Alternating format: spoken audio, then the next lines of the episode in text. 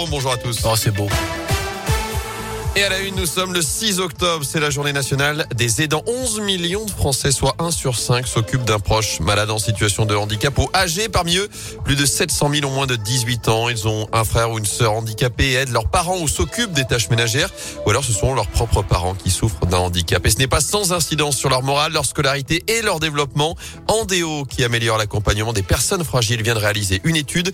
Cyril Desjeux est le directeur scientifique de l'association. La particularité qu'on va avoir ces jeunes, elle va être principalement sur la question de la scolarité, mais également de l'insertion professionnelle. On va avoir aussi comme spécificité la manière dont cette aide, elle peut venir impacter leur identité euh, et plus globalement leur qualité de vie au quotidien. Ces jeunes sont souvent une entrée dans le monde des adultes un peu plus précoce, qui fait qu'il peut aussi y avoir des conséquences négatives à être euh, autonome trop tôt, dans la mesure par exemple, les relations avec les autres peuvent être plus compliquées. Ça peut avoir des conséquences sur un isolement majoré également pour ces jeunes qui se sentent décalés finalement au regard de l'expérience qu'ils font de la jeunesse par rapport à leurs camarades. Un guide a été écrit pour mieux former les aidants, sensibiliser à la question notamment à l'école et proposer des outils pour les professionnels. Vous retrouvez plus d'infos à ce sujet sur radioscoop.com.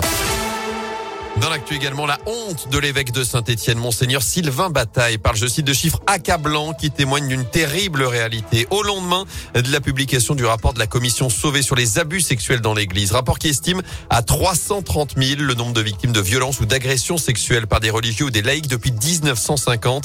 Notez que depuis 5 ans et la mise en place d'une cellule d'écoute au diocèse de saint 39 victimes sont venues témoigner. 11 auteurs ont été identifiés, dont 6 ont été condamnés. En Haute-Loire, un gourou accusé de viol et de torture deux frères ont porté plainte contre le chef d'une communauté religieuse de Malrevers près du Puy-en-Velay. Coup, séquestration dans une cave, viol, des faits subis lorsqu'ils avaient entre 7 et 13 ans. Ils ont aujourd'hui 29 et 31 ans. Cette colonie, implantée en Haute-Loire depuis près de 50 ans, compte près de 80 membres et pratique un mélange de christianisme et de judaïsme. En bref, le secrétaire d'État chargé de la transition numérique à saint aujourd'hui, Cédric O, va participer ce mercredi à l'université d'été du très haut débit, événement qui se tient jusqu'à demain au centre des congrès. En foot, coup d'envoi de la phase finale de la Ligue des Nations. Ce soir, la première demi-finale entre l'Italie et l'Espagne à Milan. C'est à partir de 20h45. Demain, l'équipe de France défiera la Belgique à Turin. De son côté, la chorale tombe de haut après leur belle prestation ce week-end contre Monaco. Les basketteurs rouennais ont lourdement chuté hier soir sur le parquet de Chalon-Reims. Une défaite 105 à 84 pour la deuxième ah journée de championnat. Enfin, direction Rouen pour terminer ce journal. C'est là qu'ont lieu aujourd'hui les championnats de France de pâtisserie avec mmh. notamment une Rouennaise en lice, Mathilda Fourré, à 23 ans, les responsables des pâtisseries dans l'une des plus belles maisons de France. C'est trois gros à Ouche. Elle aura deux épreuves à réaliser en 4h30. Celle du panier d'abord, avec un thème, une liste d'ingrédients surprise et une technique imposée.